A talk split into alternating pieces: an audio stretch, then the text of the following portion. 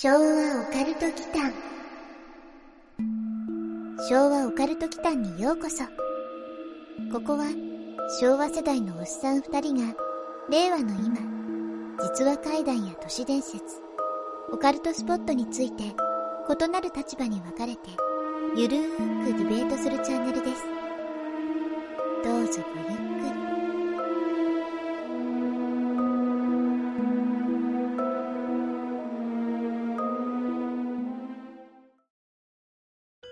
はい、皆さんこんばんは。こんばんは。昭和オカルト期間のマサです。やすくんことやすです。さてさて、納涼企画。はい。うん。8月はちょっと普段よりも涼しくなりたいよねっていうことなんで、うん江戸のね、祈願怪談っていうのをちょっとテーマにしてみたりとか、はい。やってるんですけれども、うんまあ普段お便り会でリスナーさんの心霊体験エピソードとかがないとテーマにしにくい心霊系ですね。はいはい。うん。ちょっと涼しくはい。していこうかなと思います。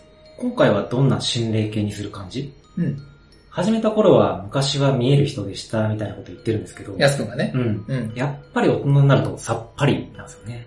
うん、そういえばさ、やすくん、最近焼肉の会でさ、はい。箸休め会っていうのやったじゃないですか。やりましたね。あそこで問題提起していたあの、やすくんのマンションにはい。現れた女性の霊っぽいもの？はい。あれどうなったんですかね？うんツイッターのフォロワーさんからもあの結構アドバイスとかツッコミが来てましたけど。これ一回説明すると、うん。やすくん宅がマンションの10階でうん。白い女の影を見たんだよね。そうですね。白い。空き家で。うん。ううんん。空き家のはずの家にそうそうそう。養生テープとか貼られていてポストに。うん。なのに白い服を着た女性が入っていくっていうのを見たんだよね。そう。横目で見たんですそうだよね。はいそれが何だったのっていう話だよね。う。うんん。で、何だったんですか？まあ、うちの二軒隣うんなんですけど、うん結局住んでる気配もなくて、うん。うん、ないんだ。うんんで、相変わらず養生テープも貼られているのに、まだ貼られてるってことですか？うんおなぜかうん、ウーバーイーツがー。ウーバーイーツ。宅置きされてるのを見かけたんですよね。ほう。うん。ほう。家の前にってことね。はい。うん。要は、ピンポン鳴らされたくない人をお願いするやつでしょ？そうそう。宅を切って。ううんん。でまさにもうね、うん。個人的にはまあ報告しててまあそうなんですけどね。うんうん。確かツイッターでも流して言ってた。うう。ん。だからそれ以降はね、進捗がないんですよね。令和のお化けっていうのはさ、ウーバーイーツ注文するんですね。そう。メルカリとかもやってんのかなやってるんじゃないですかね。やっぱ時代とともに。うん文明の進化とともにってことですかうんね。そうですね。例も進化してるってことじゃないですか、ね。なわけあるかい。それは誰か中にいたんですよ、もうきっとね。かな。ううんん。まあね、ちょっとね、ね。ウーバーイーツ注文しないでしょ。うんだってクレジットカードないとダメなんだよ。誰のよ。まあね、うんフォロワーさんからね、うん。不法滞在の外国人が占拠してるんでは、うんもしかしたらガチでやばいかもしれませんでしたね。うんというのもあって、まあ、真面目にちょっと怖いな。うんそうそうだね。例よりそっちの方が怖いね。はい。うん。また何かあったら報告します。うん、お願いします。はい事件じゃないといいけどね。うんさて、そんな令和のウーバーイーツを注文する心霊の話からしてないけど。今日はね、かつて実際に起きた事件で、うん。もしかしてこれ心霊の仕業なのでは？というね、そういうものを集めてみました。そんな事件あるんですね。うん。なので、この手のテーマの時は、ちょっと緩くね、うん。ディベートにしようかなと思うんで、はい。まあ、やすくんはそれは例の仕業ではないうん、っていうスタンスで否定してくれるといいかなと思います。うんまあ、多分言われなくてもそっちの立場になってた見たとか言ってる人のくせにね、まあそうねキ。ャラ設定上ね。うんうんわかりました。キャラ設定してないけどはねい。別にしてないんだけどね。昭和オカルト祈間まず、えっ、とね、我々の出身地である埼玉県。はい。うんで、実際にあった話から、うんまあ、スケールをだんだんと拡大していければなというふうに思います。ほうん。じゃあ早速いきますね。はい。2017年の4月、うん埼玉県秩父の県道で起きた心霊の仕業っぽい事故うん。からご紹介します。まあ、事故というからには、当然ニュースとかにもなってるんですよね。うん、うんめっちゃ、それどうやってきたけど、う んなってますよ。なってるなってます。うん。テレビニュースにもなりました。はいはい。これね、4月23日、うん。18歳の少年らが運転する軽自動車がうん、フェンスを突き破って崖下に転落するっていう事故が起きました。うん。場所は、秩父市浦山うん、横瀬町ですね。あ運転手を含む4人の少年が乗っていたんですが、うん。道路脇に設置されたフェンスを突き破り、うん。高さ約15メートルの位置から崖下に転落したということですね。うん免許取り立ての若者がはしゃいで運転ミスっただけのような気が。この時期特にね。あうん。それは8月は確かに多いんだけど、4月なんだよね。うん起きてるのは。まあまあ4月でもあり得るっちゃあり得るけどね。はいちょっとそのノリノリのね、うん。バックミラーでそういうのが見えた途端にもう車線変えたくなるもんね。高速とかで特にね、うん赤間マークつけて、軽自動車とかでさ、あ若い子たちがはしゃいでるのがバックミラーで見ると、そこを変えるからね、車そう線。だね。うんまあちょっと、本当にフラフラしてる時もある、そうなんだよね。あーねこれね、一応言っておきますと、はい。まあ、運転手の少年がね、本当に亡くなってるんですよ。ああ。うん。まあ、もう一人も亡くなってるんだけど、いこれね、まあ、ちょっとまあ、言葉を借りて、まあ、ご冥福をはい。お祈りしますけれども、お願いしまちょっと概要を読みます。はい。この事故で少年4人が病院に救急搬送されて、うん搬送先の病院で治療を受けましたが、運転していた少年が胸を強く打っており、間もなく死亡が確認されました。とのこと。埼玉県警秩父署によると、少年ら4人が乗る軽自動車は、緩やかな下り坂の直線道路で、うん。何らかの原因で対向車線にはみ出し、は崖下に落ちた。うん。ということです。うん。警察の調べに対して軽自動車に乗っていた少年3人は、うん。心霊スポットを探すためドライブをしていたあと説明しました。ーあー。動機が心霊スポットを探すためのドライブ。そう。今も昔も若者が集まるとやることの選択肢ってあんまり変わらないん変わんないね。んうん まあ逆になんか今でもやるんだと思うけどね。はい。うん、YouTuber だけかと思ってたよ。そうね。この動機が原因だから心霊の仕業だってことですかね。ちょっと根拠としては弱いような気が。なるほどね。これね、その後の発表によりますと、うん。まあ助手席に乗っていた男子学生が、はこれ発言してる内容なんですけい。ど、はい。走行中に岩のようなものに衝突し、エアバッグが開いて前が見えなくなったと供述してるんですよ、これ。うー。うんそして、事故現場付近の道路には、縦約50センチ、うん。横約30センチ、厚み約20センチの石が落ちていた模様。うん。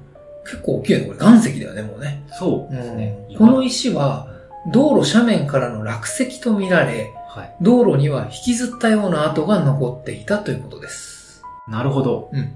幻覚とかではなくて、うん明確に岩が落ちてきて、そう。それでエアバッグが開いて視界不良になった。ってことですかねね、この事故の、まあ原因としてはね。うんはい。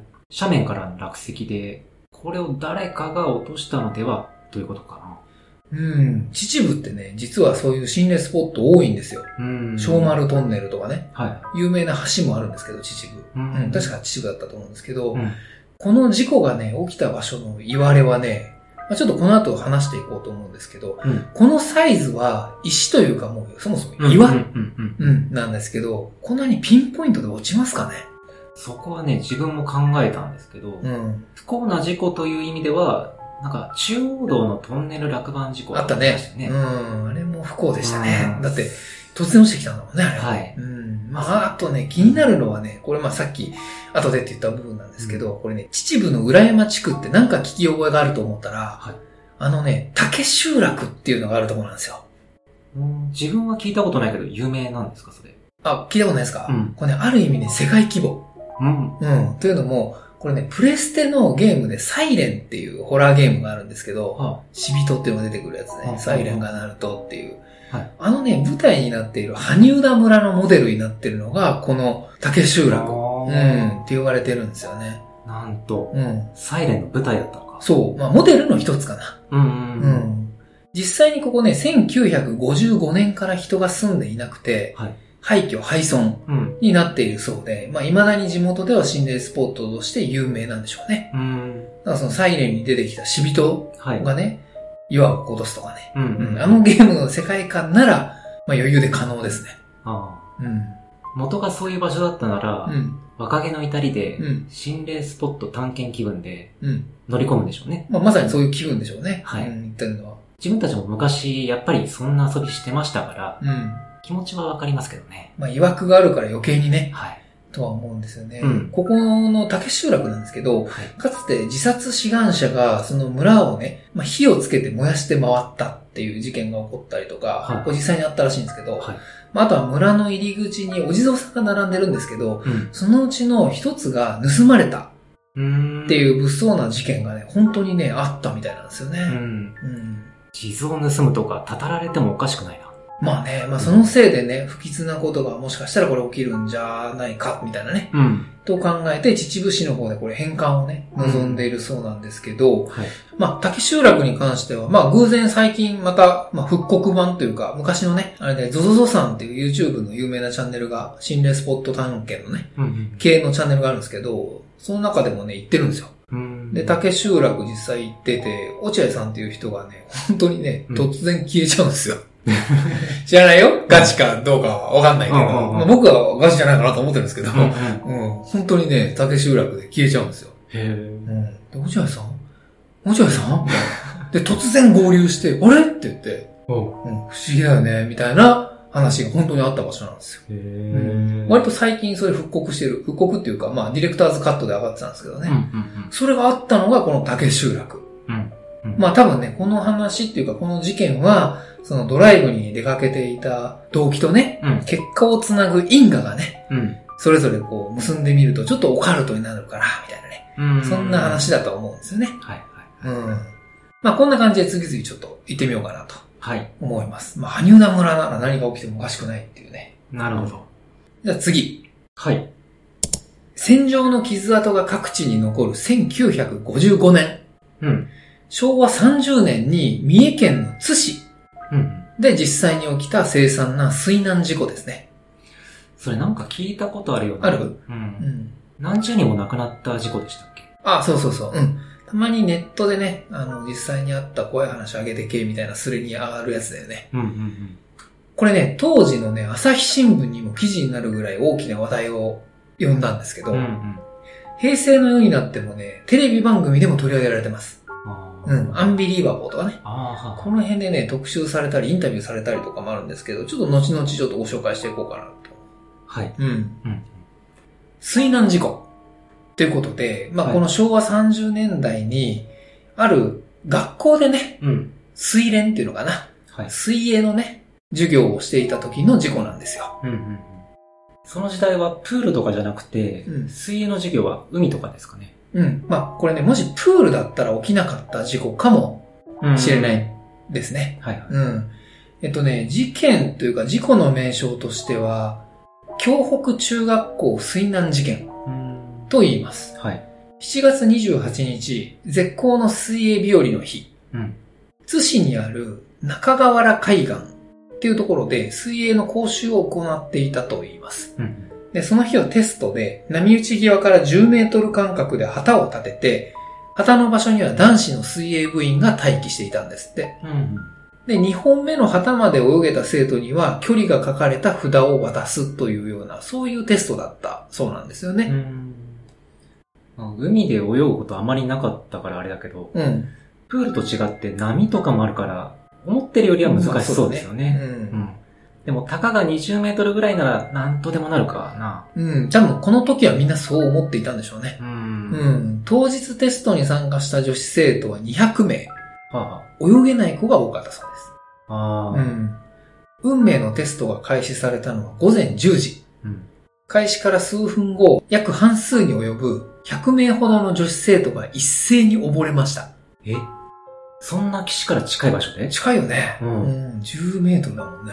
泳げない子が大半で、うん数分ってまだ何メートルも進んでないでしょ10メートルぐらいだって。う。うんん。さすがに後年の噂で尾ひれがついてると思うんですけど。ああ、もう、実際もっと沖の方にいたんじゃないかってこと？ああ、そうそうそうそう。あ、これね、当時の朝日新聞の記事からちょっと引用しますね。うん。えー、朝日新聞1955年7月28日の夕刊。はい。女生徒36名絶望か、津市水泳講習中溺るっていう見出しのね、記事によると、はい。遭難者の大半は1年生の女生徒で、最後の能力テストのため、うん各班ごとに海へ入っていたもの。うん遭難者は泳げない組で、岸から約10メートルのところでジャブジャブやっていたところ、突然高波が襲いかかり、うん。足を波に奪われて、慌てて救いを求め先生の体にしがみつく者、手を挙げて沈んでゆく者で修羅場となり、うん。他の組で泳いでいた先生も駆けつけて、次々に救い上げた。うんというふうに書かれてますね。約10メートルって言ってますね。10メートルなんだよ。うんうん高波が来たら砂浜の方に戻されるんじゃないの？どうなんでしょうね。逆に離岸流ではないかっていう説が、あう。ん、あって。まあでも、ヤス君のさっきの話でいくと、これ持ってないんだよね。うん。だって当時の新聞に書かれてんだもん。うん。うんら10メートルなんですよ。岸から。はいはいは個人的な体験としてはね、いつだったか、神津島っていうね、い。うん。神の津の島って書く。あこれも津だね。まあ、津は関係ないか。竹芝からね、フェリーで行ける島にバカンスに、高校の時にみんなで行ったことがあるんですよ。うん。ううん。ん。ここの時にね、経験したんですけど、波にね、飲まれてうん。しまってね、ほう。うん、海でね、上下左右もう不覚な状態に。陥ってね、海の中でね。うで、モンドリ打って砂浜に僕打ち上げられたことがあるんですよ。ん。うん。まあ、だからね、どっちにしても危ないんだなと。離岸じゃなくても。なるほど。うん、白い部分だったかな、波の。そこに巻き込まれるとね。だからその後ハワイとかグアムとかいろんなそのビーチって言われてるところに行ったんだけど、うん。神津島が一番怖かった。そこ以上の目にあったことはなくって。あうーん。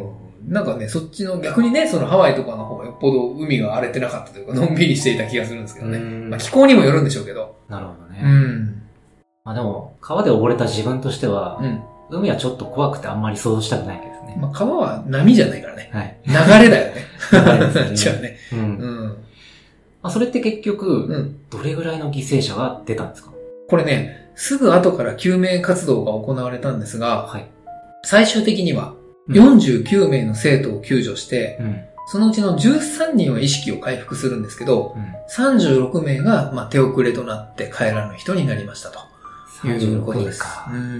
一クラス相当分いますね。まあ僕らの時代ではね、はいうん今だとこれ3クラス分ぐらいじゃない？わかんないけどわ。かんないけどうね。ん。大事故ですね、これは大事故だね。うんうん。でも原因としては離岸流ということで決着がついているのではないかなと思うんですけど。それがね、ここからがこれオカルトなんですけど、はい大量に亡くなったから死んでとは言わないじゃないですか、そもそも。うんうん。理由があったからこれ話題になってたわけで、はい。生存者の女子生徒が後に不可解な証言をしているんですよ。はい。ご紹介しますね。うんうん。黒い塊のようなものが迫ってきた。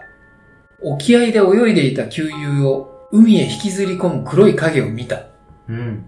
ぐっしょり濡れた防災頭巾をかぶったモンペ姿の女性を見た。あ真っ白い無表情な顔をしたモンペ姿の女性が海底からみんなを引きずり込んでいった。あ。ああ。っていう証言があるんですよ。オカルトじゃないです疲か。れるでしょ、はいまあだから僕らのテーマにしてるんですけどね。はい。うん。この証言から今でも話題に上がるほどこれ有名になってるんですよ。うんうんううん。ん。あとね、この現場一帯の中河原海岸、うん。今も遊泳禁止になってます。ああ。事故が起きたからなのか、うん。モンペ姿の女性が足を引っ張るから遊泳禁止なのか、うん。まあ、結果から考えると、どっちの可能性も取れるから、そうなんだよねまあ確かに心霊が起きた事件と言えますけど、うん。まあ、あえて否定するならね、うん。黒い影っていうのは、うんワカメとかの海藻の可能性はないですかね。あー、なるほどね。高波の画像でさ、はい。海藻がこう、そこからぐわっと巻き上がってるのが亡霊みたいに見えるっていうのよくあるじゃないですか。ああ、そう。うんまさにそれですね。溺れている極限状態で、うん。ワカメを黒い影として見えてたっていうのはなんかあり得ると思うんですよね。うんうんうんそれが足に巻きついている様をこう引っ張られたと勘違いしてしまったとか。ああ、ワカメがね、うん。足にぐるぐるっと巻きついてしまって、その、まあ、結果上に上がれないもんね。うん。それが引っ張られたっていうふうに思ったってことか。はい。なるほど。あり得るね。ううん。じゃあさ、モンペ姿の少女に関しては何か説は出せます？そうね。うん。モンペ。うん。うん。逆に聞いていいですか？うん。質問に、質問に返します。はい。あんまりやっちゃいけないんいや、ですけどいい、どうぞどうぞ。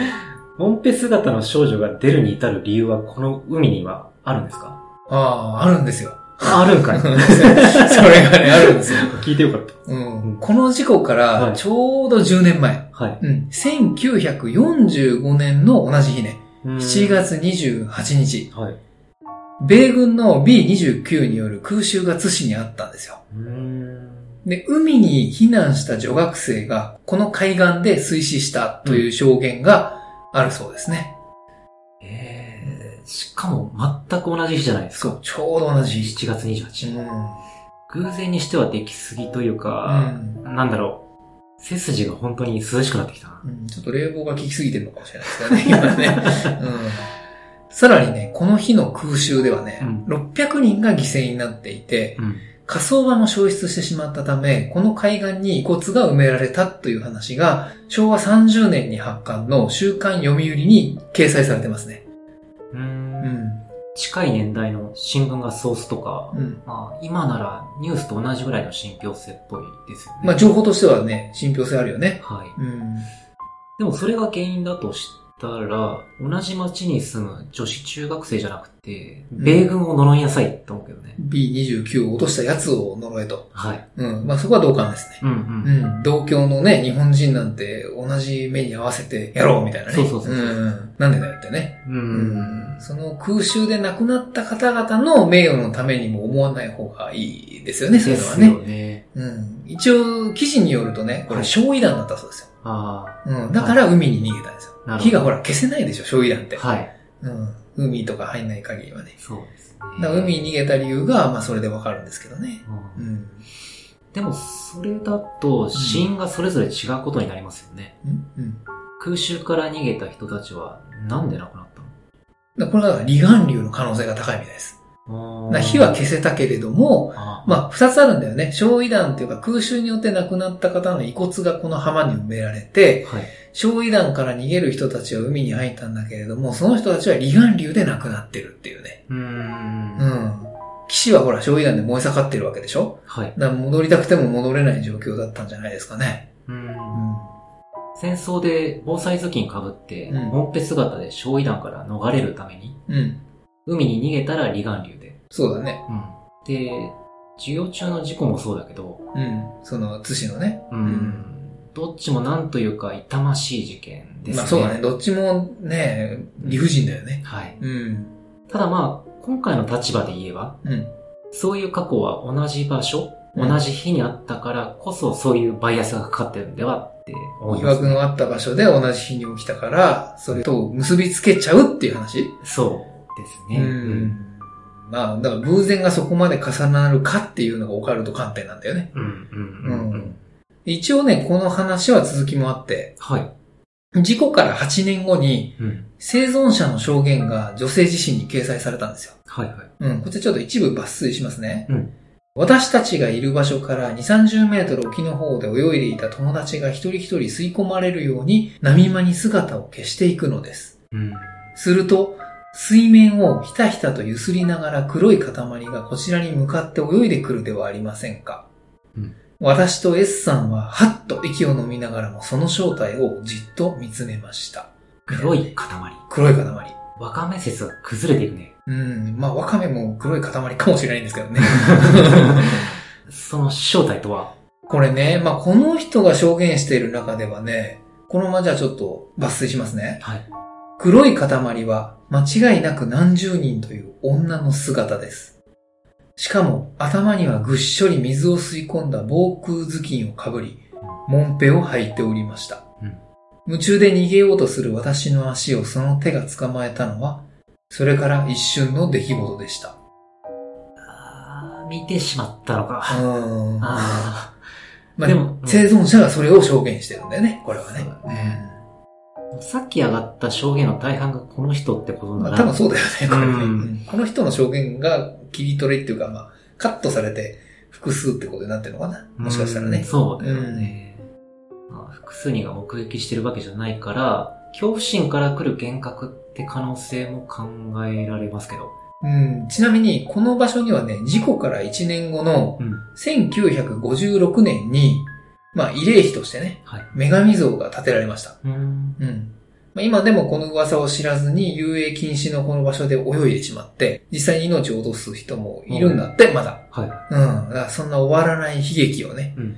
嘆いた女神像っていうのがね、うん。血の涙を流すなってね、噂も、うん、現地に伝わってるんですよ。マリア像みたいなね。まさにマリア像ですね。そうだよね。うん血の涙を流すマリア像みたいなね。うんまあ空襲で犠牲になった方々とね、水泳授業中に亡くなった女子生徒のね、うん。この皆様のご冥福をね、こう時を超えた現代から、はい、ちょっとお祈り申し上げつつと、はいうん、いうことで、うん。まあ、前半ね、この事件の手記を、うん。ヤス君にちょっと朗読をしてもらって締めようかなと思うんですよ。さっきのヤス君の複数人がっていう部分にもちょっと絡んでくる気がするので、はい。僕から言うよりはこの手記の朗読からうん。明らかにした方がいいかなというふうに思います。はい。承知です。生存者の手記ってことですね。そう。うんうん。じゃあよろしくお願いします。はい。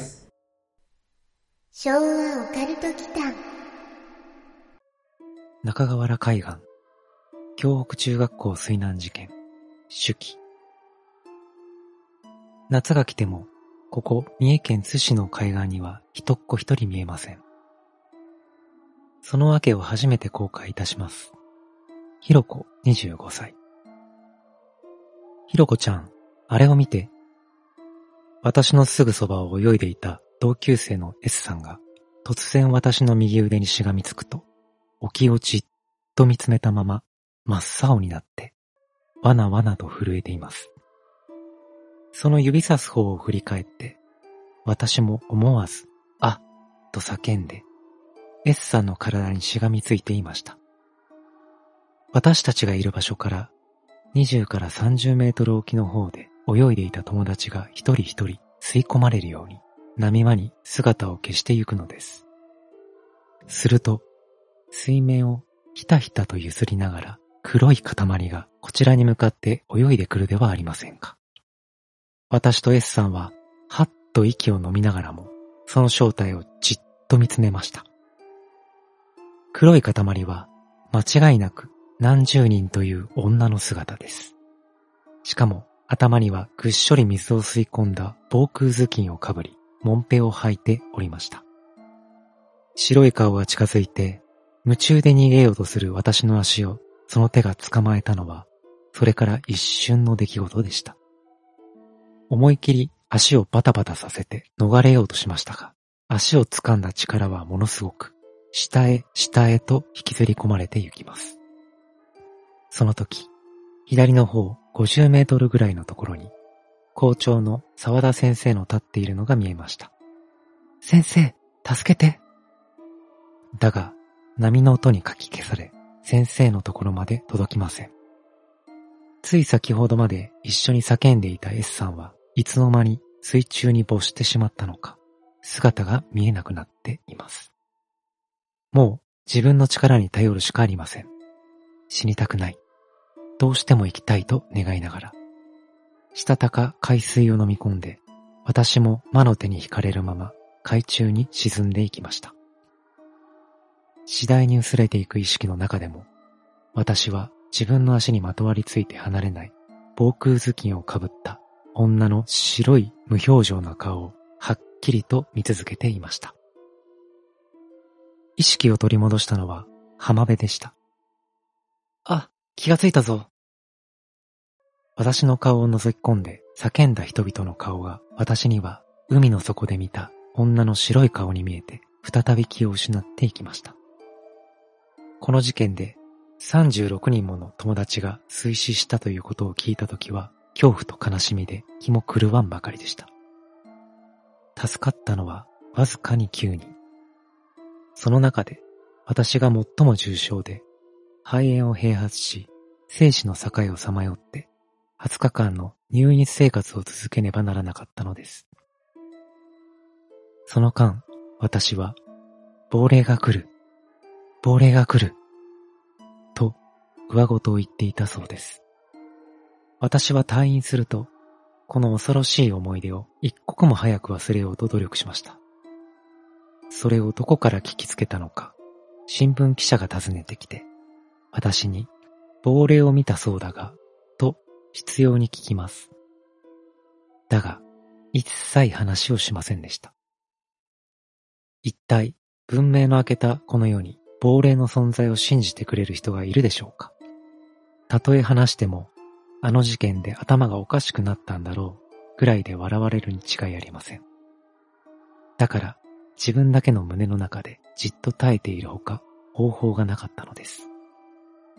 ところが、あの海岸と恐ろしい事件を結びつける実話を耳にする機会が訪れました。それは事件から3年後、私が三重県立津女子高1年になった夏のことでした。学期末試験の準備も一段落して、夕涼みをしていた時、一人の滑腹のいい老人の訪問を受けました。津市郊外の高宮で郵便局長をしている Y という人です。私は長年、霊魂の研究をしてきました。あの事件の時にあなたはきっと亡霊を見ていると思ったのでお尋ねしました。事実、私はあの事件のことをそろそろ忘れかけていたのです。果たして自分の見たのが亡霊だったろうか、あれは夢の中の出来事ではなかったかしらとまで考えられるようになっておりました。いや、あの海岸に亡霊が出ても決して不思議じゃない。Y さんはゆっくりと次のような話を始めました。あの事件のちょうど10年前、終戦間際の昭和20年7月28日、B29 の大変態が津市の上空を襲った。市内に落とされたおびただしい数の爆弾は、みるみるうちに死傷者の山を作り、防空壕のない人々は大きな建物の地下室を求めて右往左往していた。その中でも警察署の地下室に逃げ込んだ人々の最後はあまりにも悲惨だった。近所の建物から出る煙が地下室に入り込み、警察署は焼けなくても、地下室にいた人は皆煙に巻かれて窒息した。死者は250名を超えていただろう。その処理に困った市当局は、海岸へ捨て去ることに決めたが、漁師たちが反対したので、一部は油をかけて焼き、残りの大部分は砂浜に穴を掘って埋めてしまったのだ。あの浜辺の松の木を見てみなさい。皆枯れている。あれは死体の油で枯れたのだよ。山本さんの言葉に私は吸い付けられるように引き寄せられていきました。あなたたちが遭遇したのはぴたり10年前と同じ7月28日だったのです。これはただの偶然と言って片付けられるものじゃない。私はあの日の防空頭巾をかぶった女の白い顔をまざまざと思い出していました。ああ、やっぱり私の見たのは幻影でも夢でもなかった。あれは空襲で死んだ人たちの悲しい姿だったんだわ。私の放心したような顔をじっと見つめていた Y さんはまた話し出しました。あの日、事件を知ったのは、郵便局長会議で昼食中に聞いたラジオの臨時ニュースでした。私は、その時ぼんやりと10年前の光景を思い浮かべていたので、思わず、当たり前だと怒鳴っていました。みんなの驚きと非難の目を浴びながら空襲の時の状況を説明してあげました。私には二つの出来事を切り離して考えられないのです。それから三年間、あなたたちのように生き残った人たちを訪ねて話を聞いて回りました。その結果、9人のうち5人までが亡霊の姿を見たと言っているのです。また、浜辺にいた生徒たちの何人かもそれを見たと言っています。しかし、誰もが恐怖に取りつかれて、決して自分からは口を開こうとはしません。あなたの見たのは、防空頭巾をかぶり、ポンペを履いた女の人たちではなかったでしょうか。私は大きくうなずいておりました。私は、津女子高校を卒業すると、近所にある三辻商事というガソリンスタンドの事務員として就職しました。水難事故以来、6年余りの月日が経っていましたので、私も当時のショックから完全に立ち直り、海の底で見た亡霊のことを自分から積極的に調べたいと思うようになっていました。だが、調べるほどに不気味な事実を知らされました。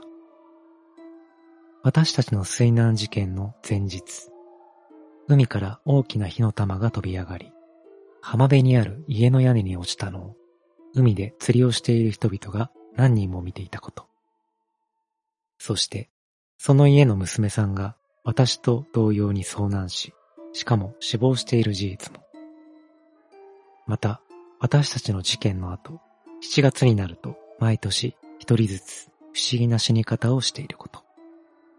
それは腰まで使って釣りをしていた人が、突然何者かに疲れたように沖に向かって歩き始め、そのまま海中に没して下へさえも上がらないという事件が過去4年間続けて起こっているのです。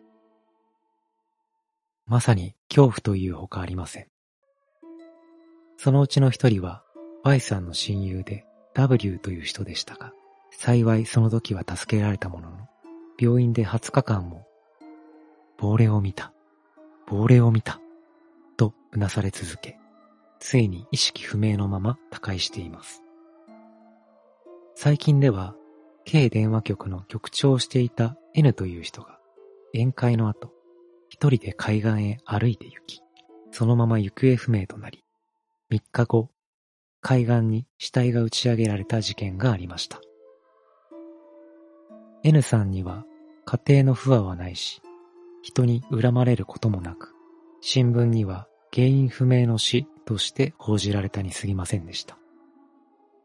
だが、私には原因がはっきりわかる気がします。これは自殺でも他殺でもない。W さんも N さんも、あの海にいる資料に招き寄せられたとしか私には思われません。私たちの遭難事故から一年経った後、浜辺の片隅に多くの死者の霊が安らかに眠るように祈って、海の守りの女神像も建てられました。もうすぐ運命の7月28日はやってきます。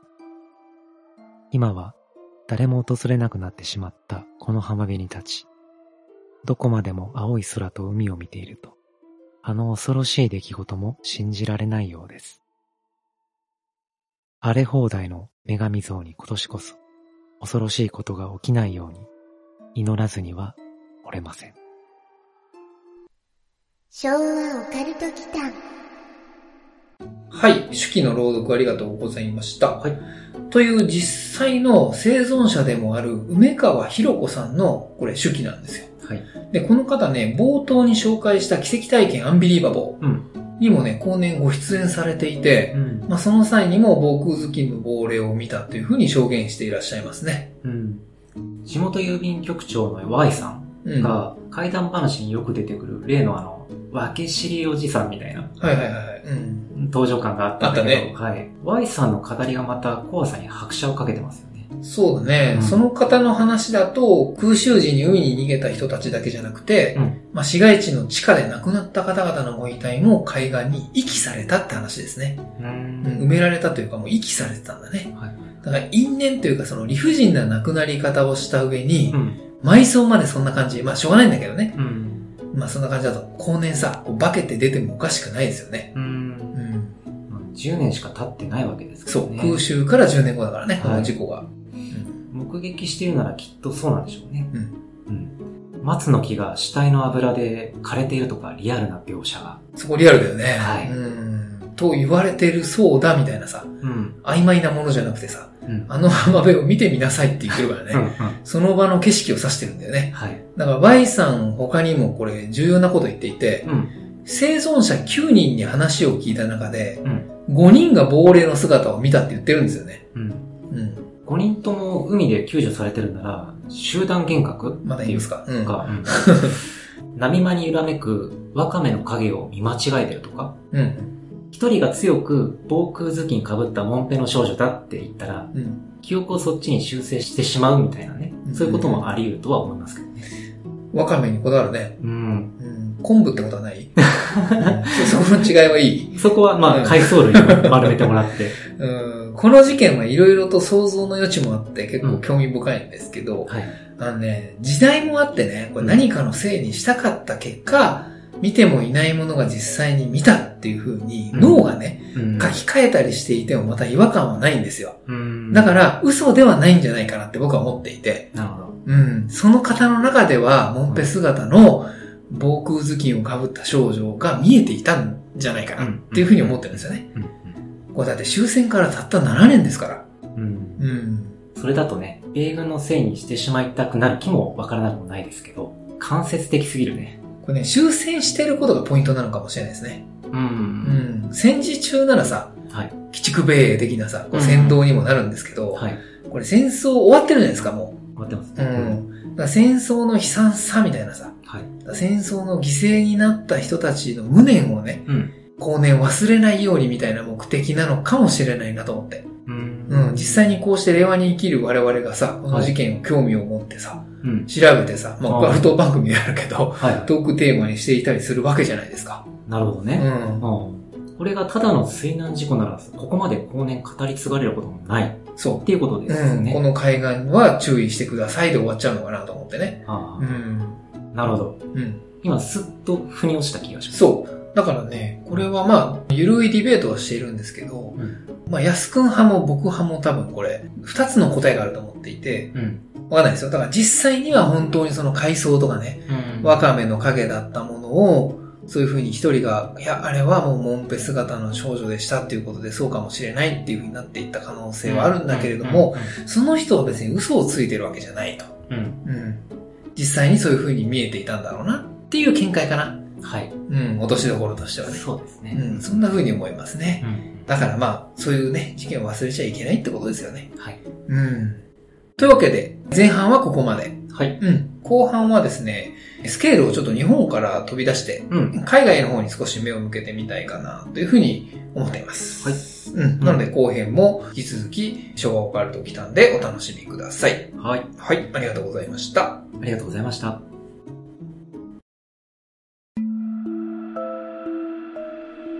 最後までお聞きくださり、ありがとうございました。チャンネル登録もよろしくお願いしますね。